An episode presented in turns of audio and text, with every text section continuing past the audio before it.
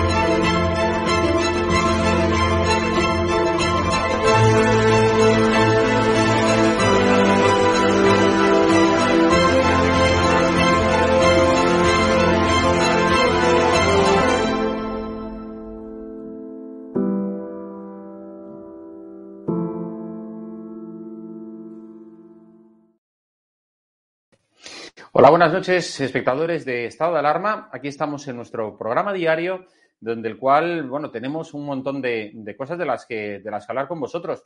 Como por ejemplo ha sido ese nuevo golpe que la justicia, el Tribunal Constitucional, le ha dado, eh, bueno, pues al gobierno. Bueno, aunque más un golpe, verdaderamente lo que, lo que ha hecho el Constitucional ha sido poner el gobierno ante el espejo y eh, decirle que pues nos, a los españoles nos estuvo metiendo durante eh, más, de, más de un año en una situación prácticamente, eh, bueno, pues de, bueno, prácticamente no, en una situación de ilegalidad, de inconstitucionalidad.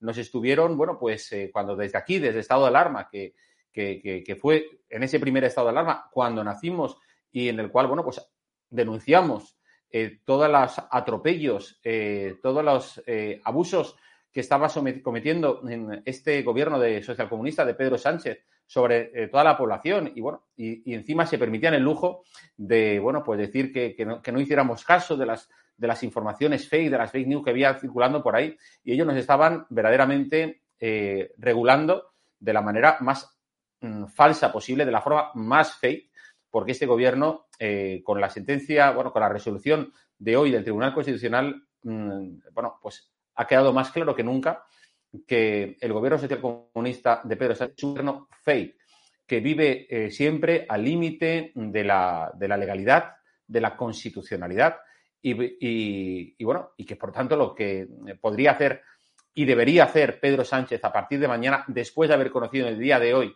cuál ha sido la opinión del Tribunal Constitucional, es bueno, pues eh, dimitir, convocar elecciones anticipadas y que los españoles efectivamente decidan qué gobierno es el que quiere que entre eh, a regir los, los, designios de España, porque de luego nos metemos en una situación eh, harto complicada, harto difícil, de la que vamos a hablar en el día de hoy. Y ya, bueno, pues quiero saludar a nuestros eh, invitados de esta noche, que son Roberto Centeno. Roberto, muy buenas noches. Muy buenas noches. Muy, Asís Timmermans, muy buenas noches. Muy buenas noches a todos. Y también Ricardo Chamorro, muy buenas noches por acompañarnos también esta noche de miércoles. Buenas noches, encantado de estar con todos los televidentes. Bueno, pues estaba sacando yo el tema precisamente de esta resolución del Tribunal Constitucional. Eh, empiezo contigo, eh, Roberto. ¿Qué, qué, qué reacción, cómo, qué piensas al respecto? ¿Qué análisis haces después de algo que, por cierto, ya era, digamos, previsto, pero lo que hemos visto hoy es que se ha confirmado? Bueno, vamos a ver, vamos a ser serios y vamos a poner las cosas en su sitio. ¿eh? Efectivamente, es un golpe, eh, vamos, es un, un golpe al, al, sátrapa guerra civilista de Moncloa, que eh, no es, eh, como dices tú, que viven al margen de, al margen eh, o al borde del, de la ley. No, no, es que incumplen sistemáticamente la ley y la Constitución.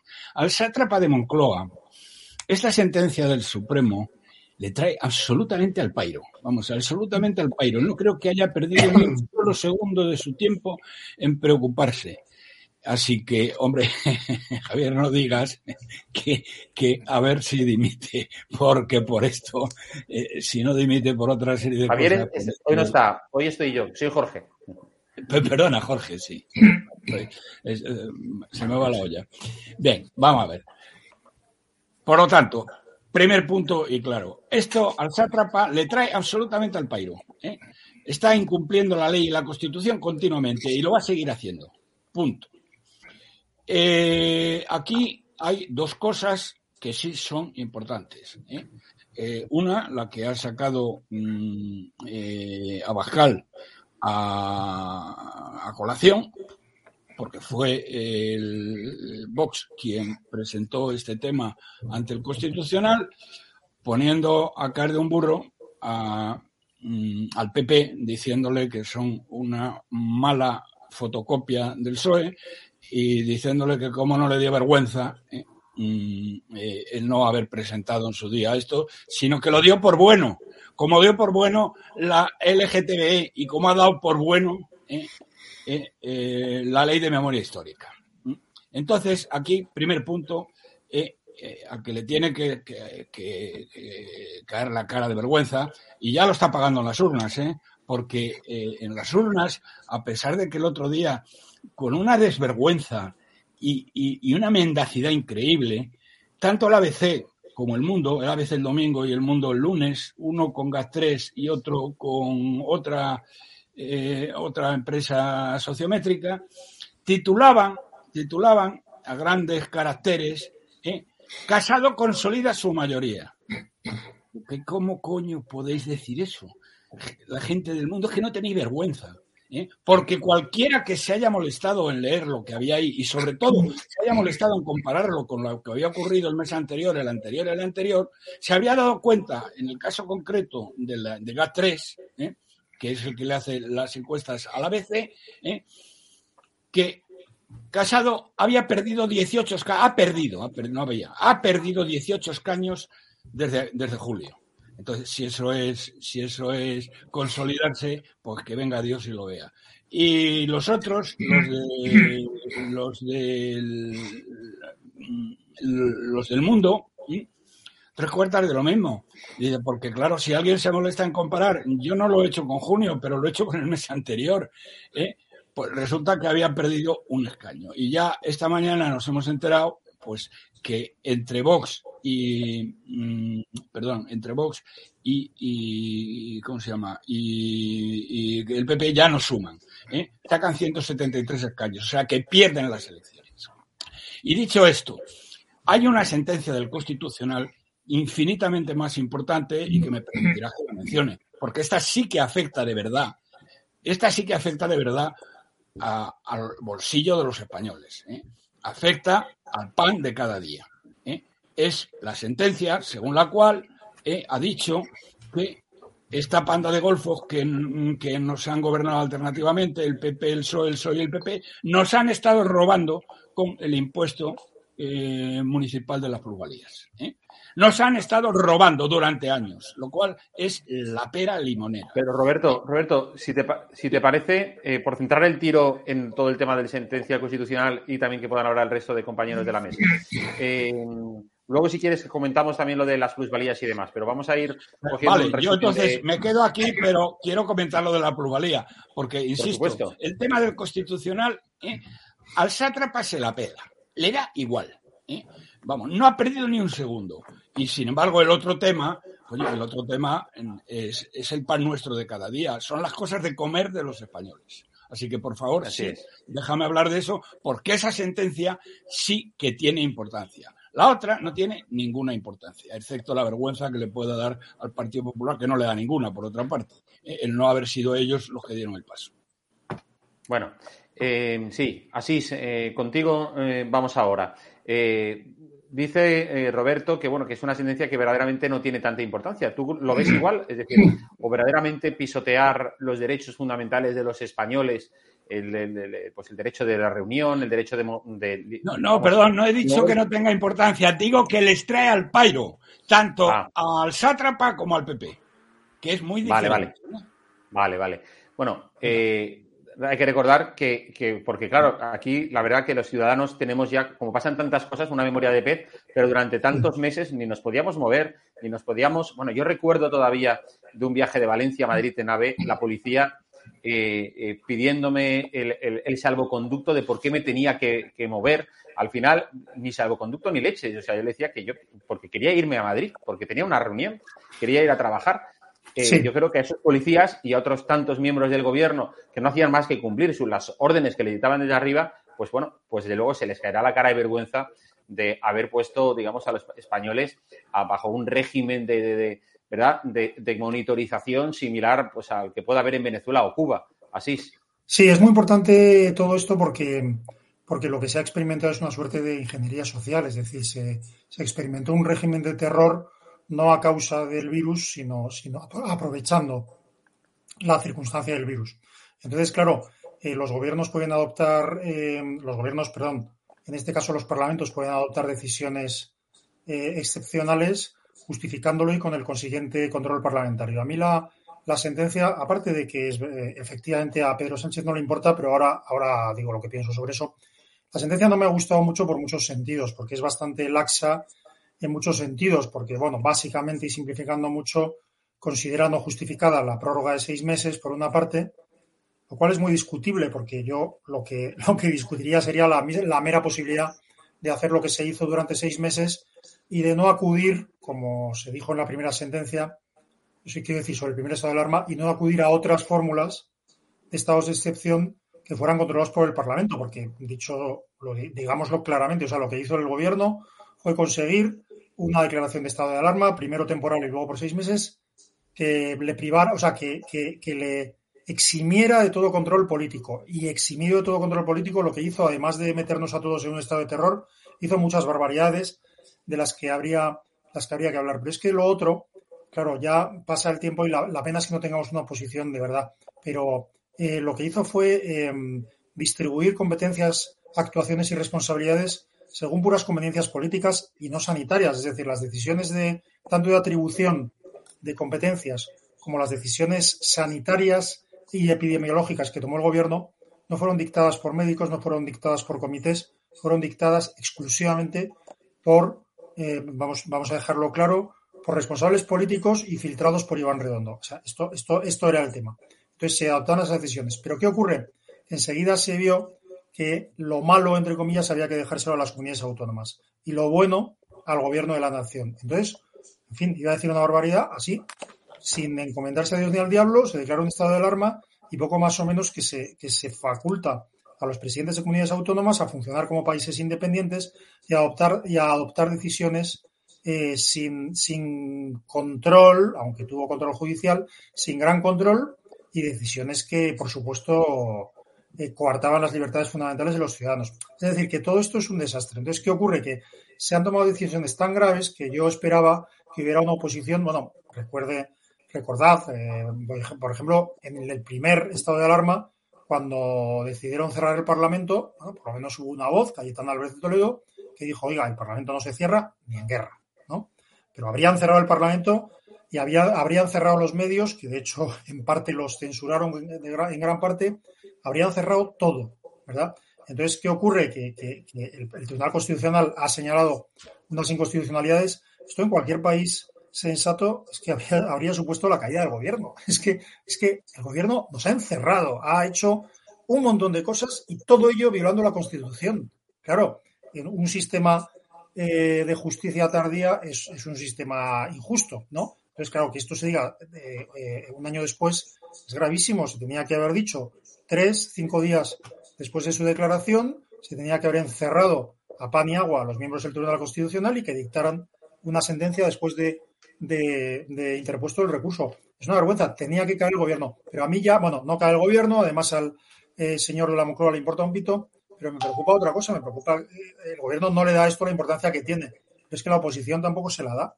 Es que quiero decir, tendría que haber alguien en Moncloa permanentemente, una sentada, una retirada del Parlamento, algo en el, en el cual la oposición dijera yo no me voy de aquí hasta, un, hasta que un gobierno que nos ha encerrado ilegalmente, que ha eh, declarado un estado de alarma inconstitucional, que luego ha declarado otro durante seis meses todavía más inconstitucional, hasta que este gobierno no dimita o no haya un responsable de que esto eh, sucediera. A mí me parece gravísimo, me parece un cambio más de la, del derecho y de las instituciones. Claro, y Ricardo, eh, también tu opinión, porque eh, esto abre una profunda reflexión, la cantidad de negocios que han tenido que cerrar y de familias que se han visto en la calle por motivo de, bueno, pues de medidas arbitrarias de un decreto de gobernanza, como el propio estado de alarma, que eh, ya sabemos que el primero fue inconstitucional, pero es que el segundo también. Todos esos movimientos que impidieron que muchas actividades empresariales, pues oye, tuvieran que echar el cierre porque no les iba clientela, eh, bueno, pues eh, yo creo que más de uno iría ahora mismo a correr a gorrazos a este gobierno y, bueno, y, ya que no van a, digamos, a, convocar elecciones, pues oye, que, se vayan corriendo para Venezuela de donde, o de donde hayan venido, ¿no? Pero lo cierto es que, eh, o sea, no es una cuestión solamente de, que, de decir, ha sido un varapalo judicial, no, es que han dejado a muchísima gente, a miles, millones de españoles, tocados económicamente, en la salud y en muchísimos aspectos, Ricardo. Sí, efectivamente, yo creo que es una bofetada, es una bofetada a Pedro Sánchez y además es, es, una cosa muy grave. Yo creo que sí que tenemos que darle la importancia que tiene y sí que no estoy de acuerdo en algunas apreciaciones que ha hecho, por ejemplo, Asís en relación de que no hay oposición. Es decir, la única oposición aquí que ha planteado eh, recursos de inconstitucionalidad ha sido Vox, evidentemente, aparte de algunas eh, declaraciones particulares desde nuestro grupo parlamentario. Hemos hecho varios recursos de inconstitucionalidad, que por cierto, además, es un buen momento para darle tranquilidad a los españoles que han votado a Vox y hemos sacado la posibilidad teniendo más de 50 diputados, la posibilidad de hacer esos recursos de, de inconstitucionalidad, que ya es el tercero. Es decir, el primer estado de alarma se declaró inconstitucional, eh, el cierre del Congreso, independientemente de las declaraciones que hiciera la anterior portavoz del otro partido de la oposición, no se hizo ningún recurso de inconstitucionalidad por el cierre del Congreso, nosotros sí lo hicimos y se ha declarado inconstitucional, y este es el tercer eh, recurso inconstitucional, de inconstitucionalidad en el que nos dan la razón. Y además eh, es muy grave la situación de este mm, tercer eh, recurso de inconstitucionalidad y de que eh, de lo que dice la sentencia, independientemente de que se la pueda le pueda hacer caso omiso el gobierno de socialcomunista que tenemos, de igual manera que también puede hacer caso omiso a la sentencia en relación al tema de la plusvalía, como decía antes eh, Roberto Centeno, porque ya están planeando desde Hacienda hacer modificaciones legislativas para cambiar otro impuesto y para que los ayuntamientos no pidan, eh, no, no pierdan esos ingresos que son tan importantes para ellos. Es verdad que aquí hay una partitocracia desde hace mucho tiempo que se han estado repartiendo este tipo de cuestiones. Estamos hablando del impuesto de plusvalías, estamos hablando de que no el otro partido de la oposición no ha hecho los recursos de inconstitucionalidad. Estamos viendo ahora mismo que se están repartiendo el Consejo General del Poder Judicial, que por cierto, la anterior portavoz también lo criticó, de, este partido de la oposición que está eh, eh, también en el, en el Congreso, eh, pero la realidad es que esa, esa, esa, portavoz ya no está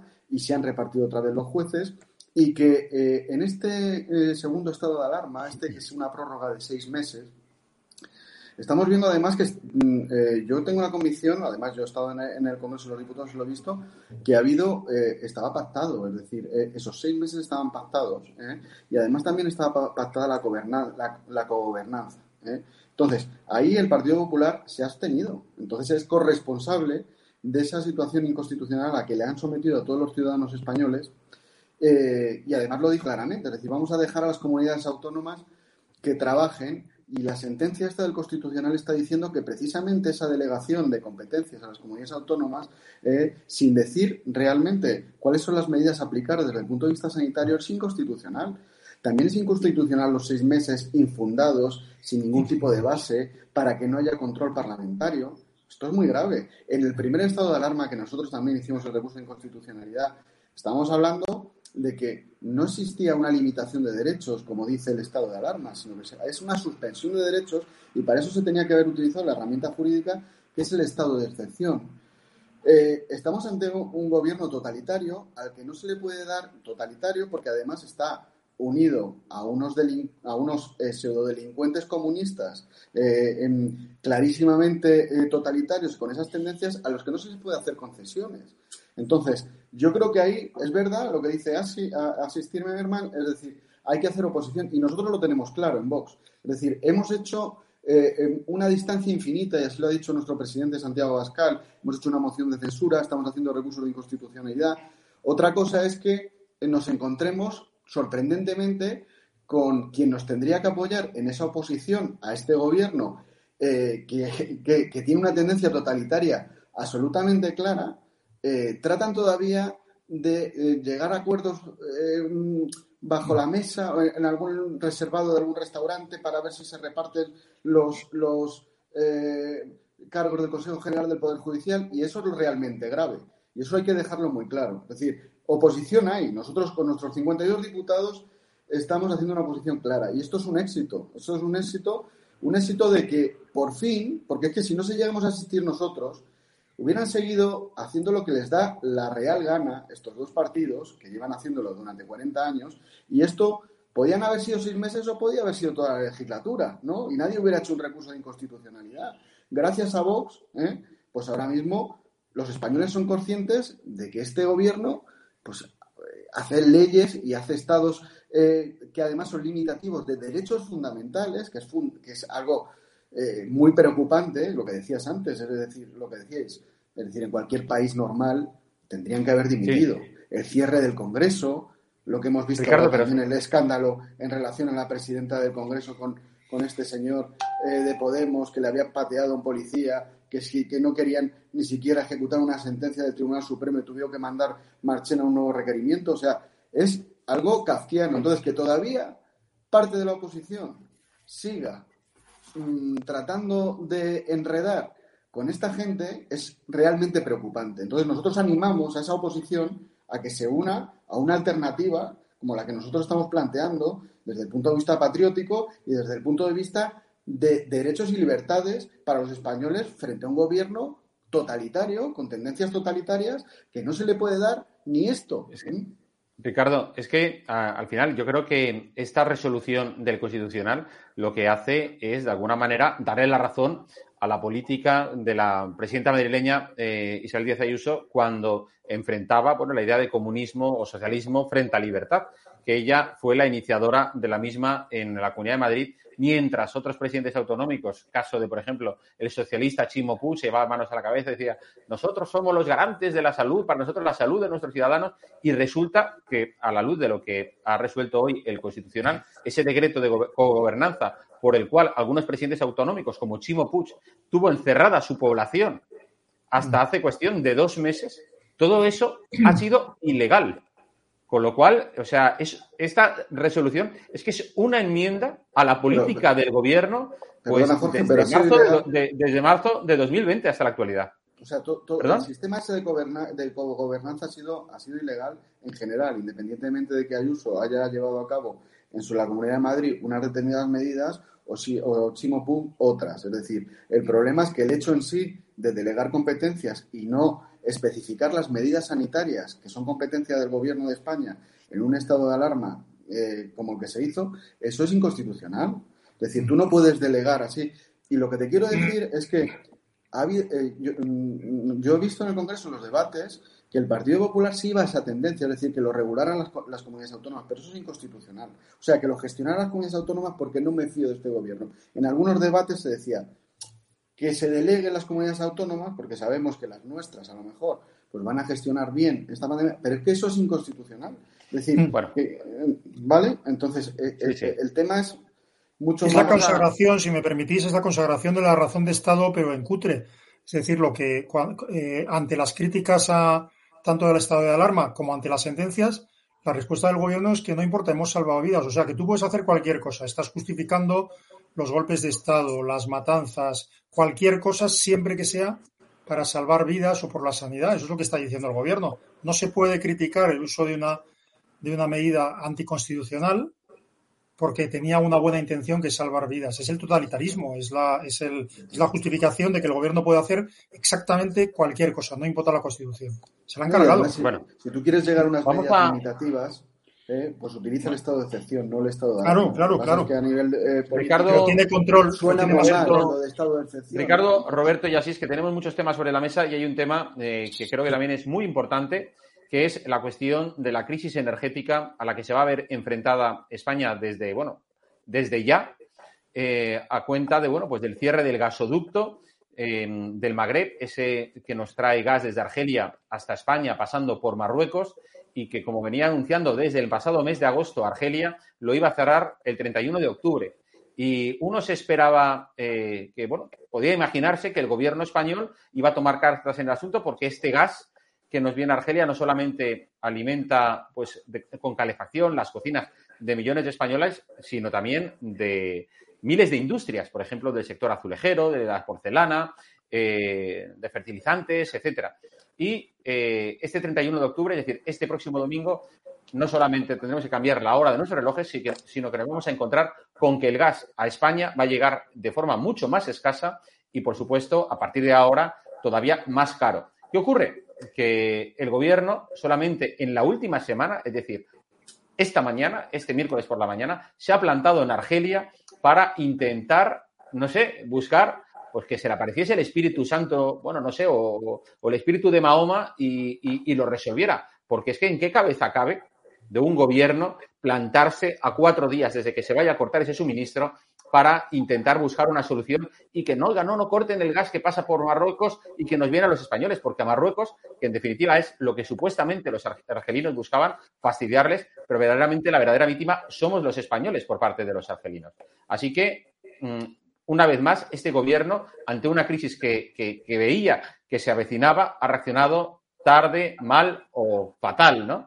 Y entonces, bueno, yo creo que esto merece una reflexión porque a mí me recuerda a los tiempos de la pandemia cuando decían, cuando relativizaban la importancia de la pandemia y decían que no había problemas, que estábamos preparados, nuestra sanidad, etcétera, y luego ni había mascarillas, ni había equipos de protección para nuestros médicos, que tuvieron que utilizar bolsas de basura, no lo olvidemos, y, y ahora estamos en una cosa parecida, pero ya veréis cuando llegue el frío, cuando nos venga otra filomena, porque los meteorólogos dicen que va a ser el invierno más frío de los últimos cinco años, y eso que el año pasado decían que filomena no pasaba desde no sé cuánto, o sea que este invierno nos podemos esperar dos filomenas.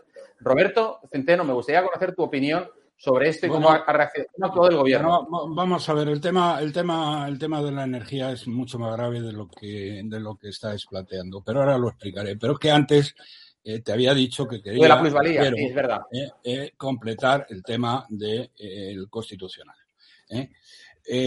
alguien ha dicho que hay millones de afectados. Bueno, esos millones, seguro que hay millones de afectados. ¿Esos millones de afectados han dicho esta boca es mía? ¿Esos millones de afectados han ido a Moncloa a manifestarse a pedir la cabeza del sátrapa? No, padre. ¿eh? Pues mira, chico, si no son capaces, ¿eh? si no son capaces de defender sus derechos ¿eh? y además siguen votando a los mismos tíos que les están llevando a la ruina, a la miseria y al hambre, y ahora hablaré de lo que va a ocurrir este invierno, pues mira, es que es lo que se merecen y, y, punto pelota. Pero ahora ha habido un tema que afecta directamente a los bolsillos de todos y cada uno de los que me están escuchando, ¿eh? y en particular los de los madrileños. He dicho antes que el Tribunal Constitucional ha sacado una resolución que tiene mucha mayor importancia práctica, ¿eh? porque, insisto, esto afecta a las cosas de comer, ¿eh? que el otro tema que les trae absolutamente al pairo, a, a, Casadín y, al sátrapa. Le dan igual. Bien. Eh, nos han estado robando ¿eh? durante una serie de años y eso ya no se recupera. Pero claro, ¿qué nos encontramos? Nos encontramos, y ahora estoy hablando para los eh, oyentes de Madrid, que es el que lo ha dicho, que bueno, que este alcalde que tenemos, el traidor, el traidor Almeida, decía el otro día un articulista, no digas eh, Almeida, di traidor, el traidor Almeida que engañó a los madrileños que le votaron, yo no le voté, pero a los madrileños que le votaron ingenuamente, eh, diciendo que iba a quitar Madrid Central y lo que ha hecho es ampliarlo y además aliarse con la chusma social comunista, perdón, con la chusma bolivariana de Carmena. ¿eh? ¿Qué ha dicho este tío? Ha dicho este tío que no puede, que no se puede quitar el impuesto mm, el, impuesto a las plusvalías, porque si no, no tienen dinero. Pero vamos a ver, vamos a ver, eh, señor alcalde, eh, yo le llamaría otra cosa, pero en honor a los dueños de esta cadena no lo haré, lo hago en otros sitios. Vamos a ver, señor alcalde, ¿qué está usted diciendo? Y los miles de enchufados que tiene usted ahí, los miles de golfos y golfas que no le dan un palo al agua, ¿qué pasa? ¿Eso no lo puede usted recortar? Es que eso no lo puede usted recortar. Los cientos de chiringuitos, porque le estoy hablando de miles de golfos y golfas que hay colocados ahí a dedo, a dedo. ¿eh? Y eso lo decía mi antiguo alumno Montoro, que era de los suyos. ¿eh? Bueno, es que, de verdad, es que no tiene vergüenza. Pero es que, te digo otra cosa más. ¿Cómo puedes llegar a decir eso?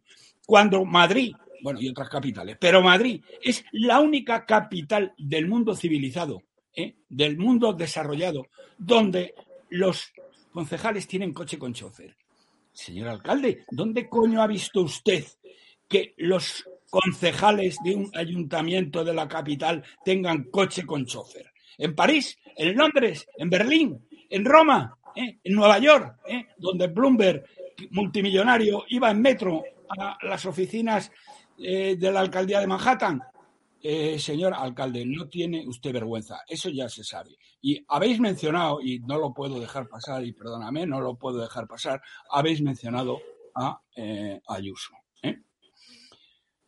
No sé si saben ustedes, señoras y señores, que anteayer, o ayer, me da lo mismo, el número dos del partido, el señor Egea, se reunió con, con Miguel Ángel, con Miguel Ángel Rodríguez, con Marc, y le dijo señoras y señores que hayan votado al PP en Madrid, le dijo a Miguel Ángel Rodríguez, que para quien no lo sepa es la mano derecha de eh, Ayuso, le dijo, dice, mira, dile a tu jefa eh, que en las próximas elecciones dentro de dos años no va a ser la candidata del PP de Madrid. El candidato del PP de Madrid va a ser, va a ser, eh, mm, va a ser el alcalde. ¿Eh? Almeida. Bueno, hoy hay un artículo en el país donde ya eh, han empezado a reaccionar y permítanme decir una vez más, querida Isabel, te lo he dicho mil y una veces. ¿eh? Si tú convocaras, si tú crearas un partido y hay un grupo de empresarios que está dispuesto a financiarte, que son millonarios y que no están atados al pesebre, mm, mm, ganarías por un noventa y tantos por ciento respecto a Casado. ¿Eh? Si te dejas apuñalar por estos miserables, ¿eh? la culpa será tuya. Así que a ver si te pones las pilas, em, eh, Isabel, porque ya no es solo un problema tuyo, es que eres la única que puede salvar España. Y no y si no te defiendes y si no creas un partido de centro derecha que te van a financiar amplísimamente, tenemos lo que tenemos. Tenemos a estos miserables que están vendidos a que están vendidos al PSOE, etcétera, etcétera. Bien, y respecto al gas. Respecto al gas, primero mm, os quiero corregir una cosa que lo han dicho en muchos medios, no sé dónde coño lo han sacado. Es que la verdad es que la gente que opina de la energía, ¿eh? mm, la mayoría, ¿eh? la mayoría, de gente que opina de la energía, ¿eh? en los periódicos, los juntaletras de los periódicos y los opina todo de los medios, no tienen ni puta idea de qué va la fiesta. Ni siquiera saben cómo coño se hace eh, la fórmula de precios para calcular la energía. El gas de Marruecos, eh, queridos amigos, es el 15%. El 15%, no el 25%. Pero da igual. Eh, el otro día, hablando como yo he sido consejero delegado de Nagas y tengo amigos allí, me comentaban una cosa que yo siempre he estado diciendo y ahora tengo que decirles lo contrario, porque la situación es que es gravísima. Eh, les estaba diciendo que iba a haber cortes de, eh, de, gas, iba a haber cortes de electricidad, que va a haber probablemente cortes de electricidad. Pero me decían, no va a haber cortes de gas. Digo, ¿cómo que no va a haber cortes de gas? Si no hay gas en el mundo y el 15%, este 15%, eh, bueno, pues es que estamos al límite porque no tenemos reservas, además. Dice, muy fácil. Dice, porque están cerrando un montón de empresas que no te puedes ni imaginar. ¿eh? Me dio una lista de ellas, pero como iba en el coche no las pude apuntar, pero me acuerdo de algunas. Asturiana de Zinc, la han cerrado.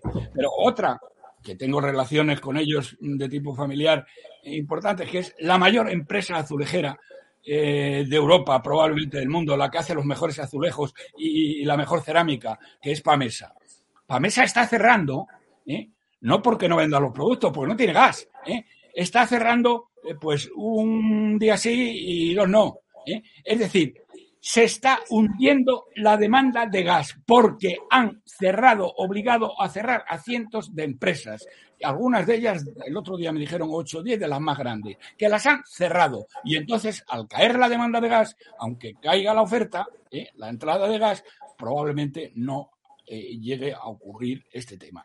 Pero el problema no es solamente que estos mierdas, porque estuvieron hace no mucho tiempo, estuvo el, cretino del ministro de Exteriores, estuvo en Argelia, eh, diciendo ya lo todo. Y luego habla el día siguiente y los, y los argelinos dicen que cortan el gas. Eso fue hace dos meses. Ahora que haya ido esta a hacer el paripé Argel, pues muy bien, vale.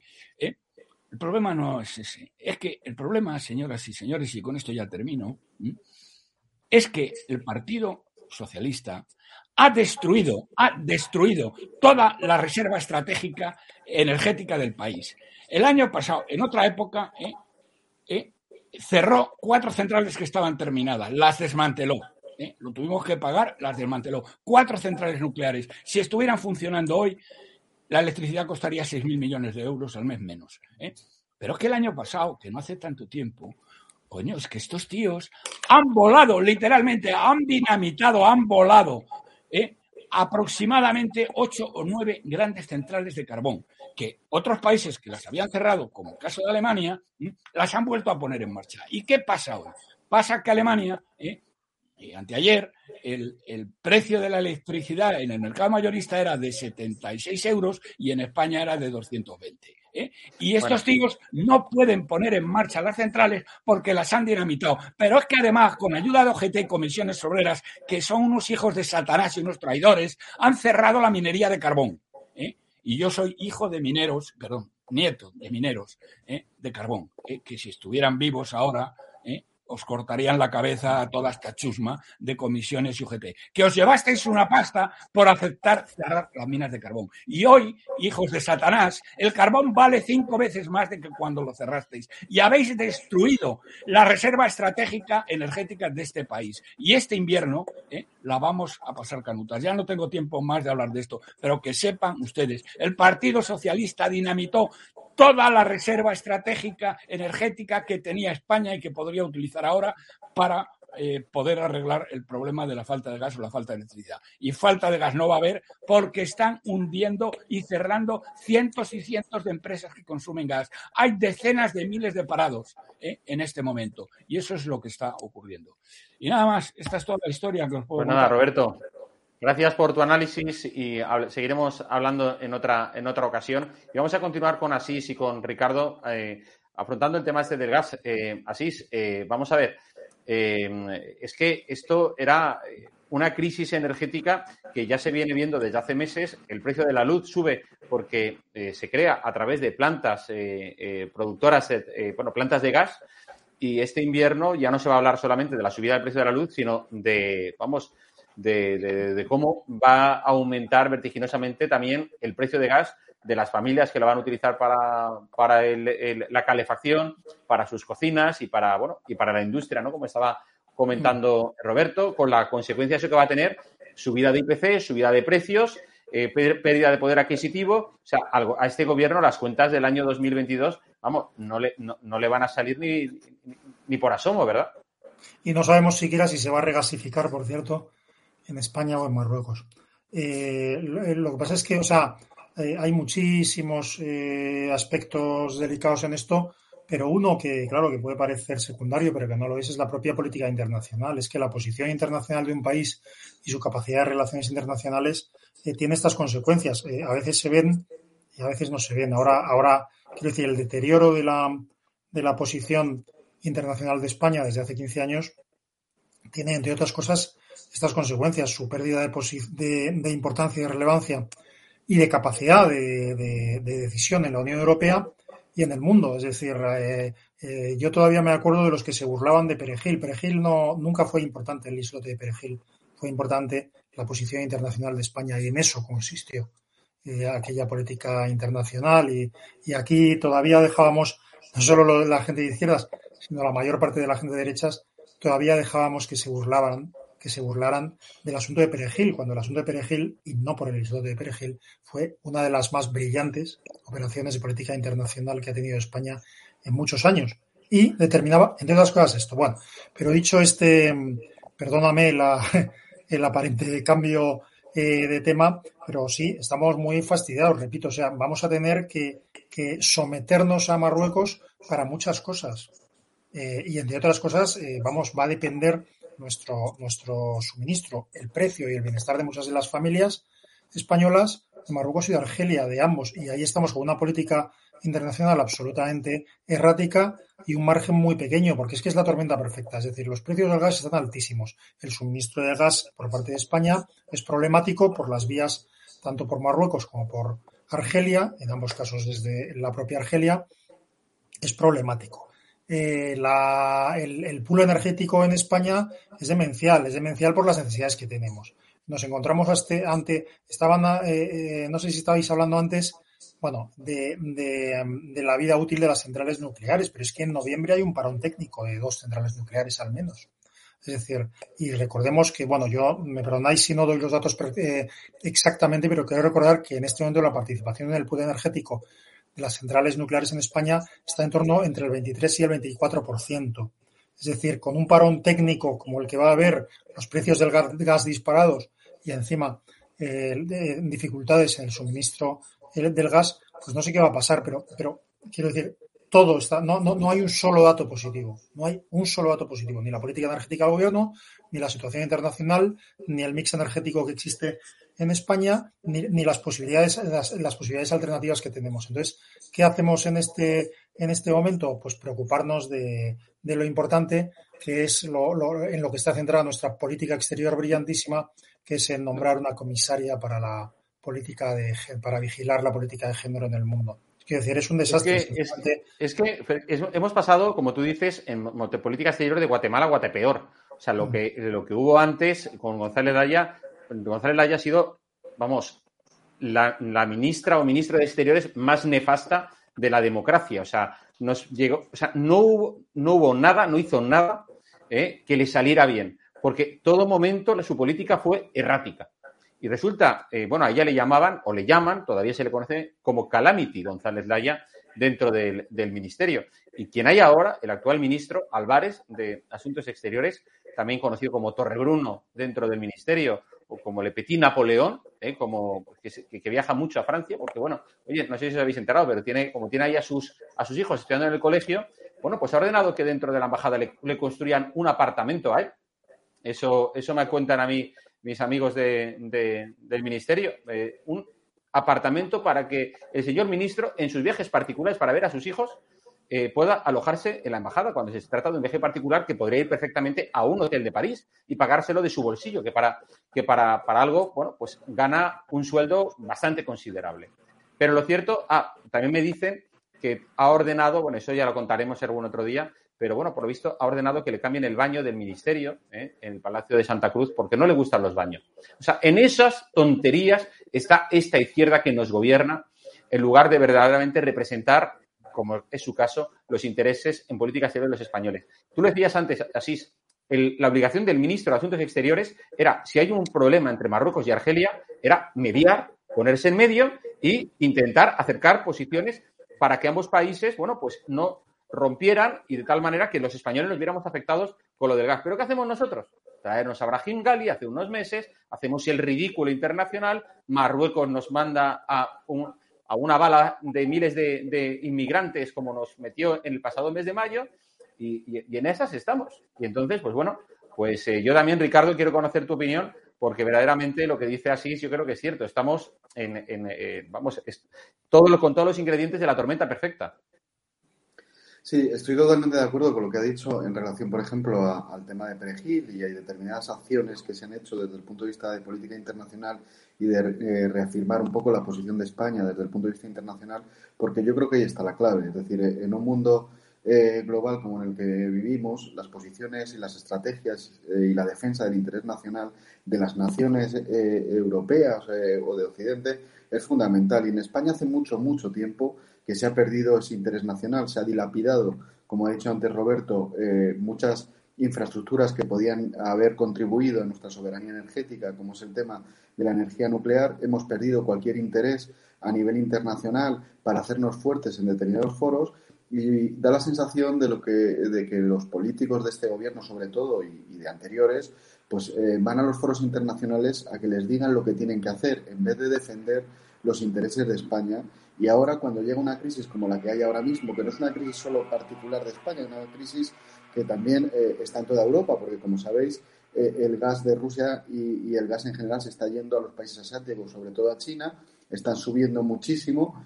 Pero claro, si tú no tienes una posición y tú tienes un gobierno que realmente está unido con eh, separatistas, filoetarras, gente que te está diciendo que te va a votar los presupuestos generales del Estado si blindas el catalán en Netflix, como es Esquerra Republicana de Cataluña. Es decir, nosotros estamos ahora mismo eh, en una dinámica eh, parlamentaria en la que la gente se está mirando al ombligo y no hay un interés nacional. ¿no? Eso es un poco lo que nosotros queremos eh, reavivar con nuestras, con nuestras propuestas, con nuestra Agenda España, con, con todo lo que planteamos favorecer esa soberanía energética, esa posición de España a nivel internacional, que es clave en estos momentos de crisis, sobre todo en el ámbito energético.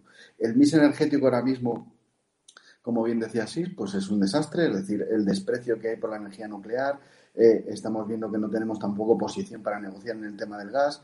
Eh, las eléctricas no sabemos tampoco a qué juegan, ¿eh? pero claro, aquí el gobierno de España ha hecho una ley de, de transición energética que, realmente lo que va a hacer es poner muchas más trabas y subir más incluso la luz y acabar con nuestro sistema productivo. Es decir, eh, subir los costes de producción. Si se cierra efectivamente ese gasoducto que pasa por Marruecos, eh, tendrá que venir por mar ese gas y, evidentemente va a ser mucho más caro. Aparte ya de que a nivel internacional el gas está carísimo, ¿no? Entonces, eh, lo que decía Roberto es, está claro, es decir, los costes de producción están haciendo que muchas empresas estén cerrando, porque no somos competitivos y, estamos favoreciendo además a países que no están afectados por estas leyes ecológicas y de transición que se están planteando desde la Unión Europea eh, y son los que más están produciendo mientras nosotros en Europa y en España, que es lo que nos interesa, estamos destruyendo todo nuestro tejido productivo.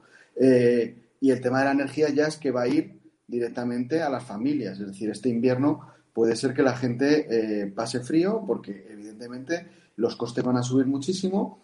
Y entonces en, eso se ve, porque tú puedes estar jugando a las chorradas que están jugando los distintos gobiernos que hemos tenido cuando hay una situación eh, económica mundial eh, normal, se pueden dedicar a las chorradas esas de que si eh, blindo el Netflix con el catalán y no sé cuántos. Pero en estos momentos de crisis mundial, que hay una guerra comercial, como bien sabéis, de bloques, etcétera, y, y hay un desabastecimiento y tal, ahí es donde se ve la importancia de lo que es tener un interés nacional, tener un claro una estrategia nacional. Es decir, ahí son importantes darle, darle importancia a lo que nosotros estamos diciendo, es decir, tu soberanía, tu capacidad, tus objetivos, tus principios nacionales y defender a tu gente. Entonces ahí, eh, ahora se va a ver, y claro, evidentemente con lo que tenemos en el gobierno, unidos, como digo, con separatistas y filotarras, por decir curioso. Perdón, perdón, perdón. No, no, no, pues iba, no, no, iba a decir que, que, efectivamente, o sea, la política internacional de España antes, eh, parece que estoy haciendo un elogio, un poco de Aznar, etcétera, pero no se trata de eso, se trata de, país, ¿no? De interés de país y de política internacional sostenida en el tiempo. Entonces hubo un tiempo en el que se empezó a establecer una política internacional que consistía en que en el estrecho el aliado preferente de los Estados Unidos fuera España, que era la dificultad, porque siempre ha sido en Marruecos, por una parte, y por otra parte, que España tuviera una mayoría con países similares, con países de su propio tamaño, emergentes e importantes. Y entonces vino una relación extraordinaria, no solo con el Reino Unido, sino con países como Polonia, eh, etcétera. Y eso funcionaba, funcionaba muy bien. Acordaos de aquella famosa carta de 10 presidentes del gobierno europeo, encabezada precisamente por el presidente Aznar, etcétera. Pero eso estaba destinada o, debería de ser una política sostenida en el tiempo, es decir, una política con una serie de objetivos en el cual tenemos unos aliados, una posición preferente en unos sitios y unas alianzas, llamémosle así, naturales, con países que tienen objetivos similares a los nuestros. Bueno, todo eso saltó por los aires, por cierto, literalmente saltó por los aires, no, quiero eh, eh, entrar en eso, todo eso saltó por los aires y se sustituyó esa política, digamos, de, de objetivos, algunos más o menos discutibles, por una política de gestos. O sea, todo lo que se puede recordar en aquella, de, aquella, de aquel cambio de política exterior fue volvemos al corazón de Europa. ¿Y en qué consistía volver al corazón de Europa? En nada. En someterse, en ceder diputados en el Parlamento Europeo, en hacer lo que a Francia le conviniera, y todo eso nos ha llevado, eh, iba a decir una barbaridad, con perdón, a que estamos jodidos, perdón, quiero decir, no tenemos potencia ni posición respecto a Marruecos en un momento como esta crisis energética, no la tenemos tampoco respecto a Argelia por, por, razones obvias, no la tenemos en la Unión Europea y entonces no tenemos, o sea, estamos, estamos en una posición eh, internacional muy mala. Entonces, en este momento, efectivamente, es decir, muchos de los problemas de suministros y, por supuesto, los problemas energéticos tienen un componente exterior en, en España eh, muy, pues muy importante y nos encontramos en un momento en que no tenemos una capacidad de movimientos en el exterior. Yo no veo, es decir, eh, no veo una solución a medio plazo. Yo creo que lo de la soberanía, soberanía energética, bueno, esto habría que discutir mucho y luego en esto yo eh, me callaría bastante y escucharía a los expertos, ¿no? Pero. ¿Perdón? Sí, no, que lo que quiero decir, sí, es que, vamos a ver, es que este gobierno está eh, metido y empeñado en ir cerrando centrales nucleares. Lo habéis comentado antes, de, las, centrales nucleares depende un, entre un 20 y 25% de nuestra producción energética. Resulta que Francia no tiene problemas con la subida del gas porque, entre otras cosas, son, ah, se autoabastecen a través de sus centrales nucleares donde son intocables. Y aquí, sin embargo, bueno, ayer mismo en Valencia iba a atracar un, barco con gas licuado y ahí estaban los activistas amiguitos del gobierno, eh, de los activistas de Greenpeace, impidiendo que atracase con gas para precisamente llenar esas plantas regasificadoras que actúan eh, como, como centros de reservas de gas estratégicas. terrorismo. Yo me permito llamar a eso terrorismo. Claro, y las familias. Y ahí estaban los de Greenpeace haciéndose sus vídeos que están por ahí por las redes publicados, pintando en la, en, eh, vamos, en todo lo que era la cubierta de, del buque. O sea, una verdadera aberración. Pero en eso es lo que está este gobierno, ¿no? Es decir, en, en, la pose de cara a sus amiguitos, a sus, a, bueno, pues a toda esta clase de activistas, pero verdaderamente no, no, no preocupado por el futuro que tenemos, que, que la verdad que es bastante sombrío. Y de hecho, bueno, a lo mejor suena a una barbaridad, pero yo creo que aquellos que tengan, eh, bueno, pues eh, calefacción de leña, que vayan aprovisionando leña, aprovisionando leña, aquellos que no, pues oye, siempre es bueno tener un hornillo de gas o una pequeñita cocinita enchufable a la electricidad, por lo que pueda venir si viene una o dos filomenas, que es lo que pronostican los expertos para este invierno. lo, que decías de Francia está clarísimo, es decir, ellos eh, eh, en el tema de la energía nuclear lo tienen claro. Yo cuando me refiero al tema de la soberanía energética me refiero a una estrategia eh, energética nacional clara, ¿no? Entonces hay que una tendencia, digamos, al autoabastecimiento, eh, independientemente de que vivamos en un contexto global en el que podamos colaborar, pero pero eso siempre también teniendo en cuenta el interés nacional. Es lo que hace Francia y cuando estamos hablando de energía nuclear, estamos viendo que Reino Unido está creando nuevos reactores, China, por supuesto, está creando no sé cuántos reactores también de energía nuclear hay además una evolución tecnológica en la energía nuclear clarísima, que ahora mismo, pues, eh, primero hay una seguridad muy clara y además hay unas evoluciones en esa tecnología increíble.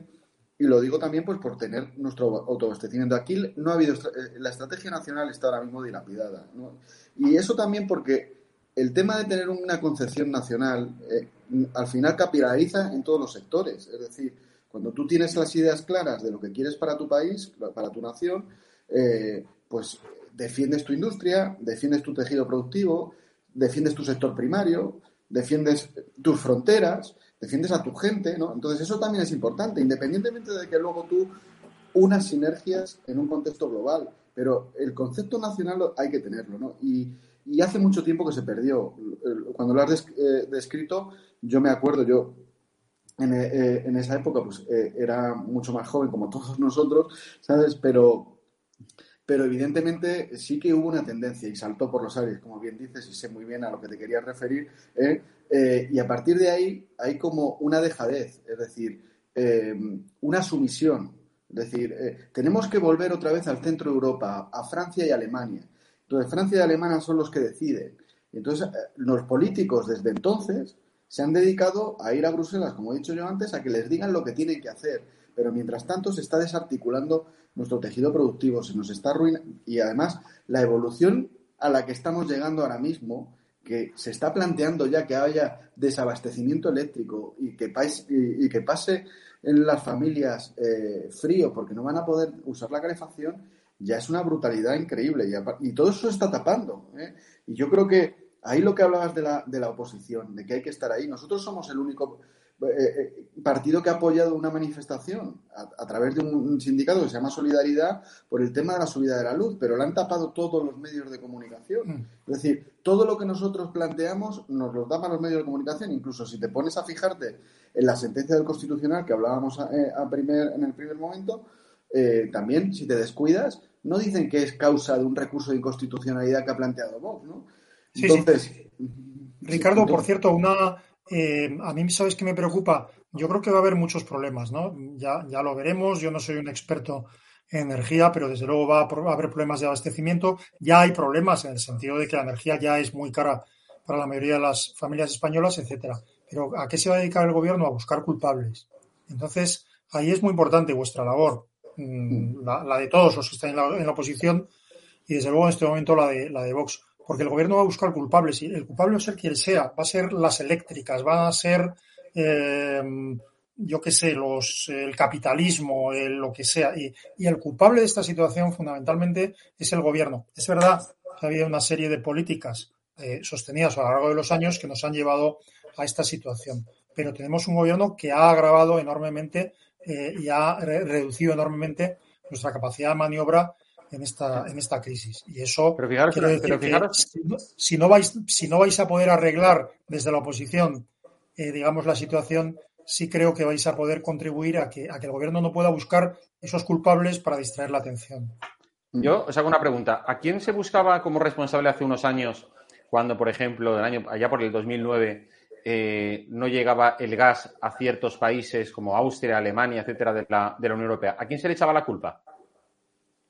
A Putin, ¿no? A Rusia. Sí, sí, sí, a Rusia. Efectivamente. ¿Habéis oído a alguien aquí del gobierno? Y entonces, efectivamente, los gobiernos alemán, austriaco, eh, se dirigían directamente al gobierno ruso, a Putin, y hablaban de si poner sanciones, etcétera.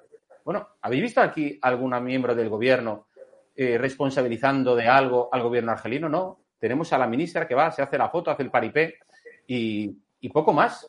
Lo que tendría que estar haciendo el, gobierno de España es ir a la Unión Europea y decir, si cortan estos tíos el gas, ¿qué es lo que van a hacer? Oye, pues hablar de sanciones, que aquí no solo se trata de sancionar a Rusia. Es que, ¿dónde está esa soberanía? ¿Dónde está esa defensa de nuestros intereses nacionales? Es que se lo pasan por el forro. Es que es una verdadera vergüenza. O sea, con la misma moneda con la que se le pagó a Putin, habría que haber actuado ahora con Argelia. Pero, ah, no quieren ofender a, nuestro vecino del sur.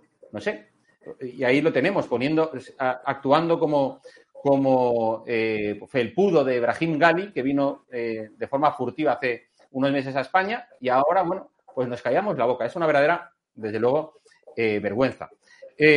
oye, yo quiero enseñaros, porque estamos ya casi en los minutos de descuento, hoy le hemos preguntado a Garamendi precisamente porque los empresarios también tendrán algo que decir de todo esto, ¿no? y no ser solamente unos apesebrados, ir a hacerle los aplausos a Sánchez cada vez que monta uno de esos shows para que, para no sé, para sentir cubierto y, lleno su, su, narcisismo. Le ha preguntado precisamente nuestro compañero eh, Rodrigo Villar sobre el apoyo, bueno, pues de los empresarios, de la patronal, en los presupuestos de, que, que pretende sacar el gobierno. Vamos a ver lo que decía. ¿Va a pactar la reforma laboral con una comunista? ¿No cree que eso es perjudicial para los empresarios? Bueno, yo creo que yo creo que yo creo que yo yo si pactamos y si llegamos a un acuerdo pactaremos una reforma con el gobierno que es el que tenga que ser, no lo he elegido yo, yo represento a los empresarios y cuando tenemos que decir que sí, diremos que sí, y cuando que no, que no, o sea, sin más. Y Yolanda Díaz también. Yo, a ver, eh, ¿a quién ha elegido el pueblo español? ¿Quién es el gobierno que está? Es decir, yo no lo he elegido, es el pueblo español. Nosotros nos sentaremos y diremos que sí o que no. A veces decimos que sí o que no. Pero me estás haciendo preguntas políticas que no es mi opción. ¿Vale? Gracias.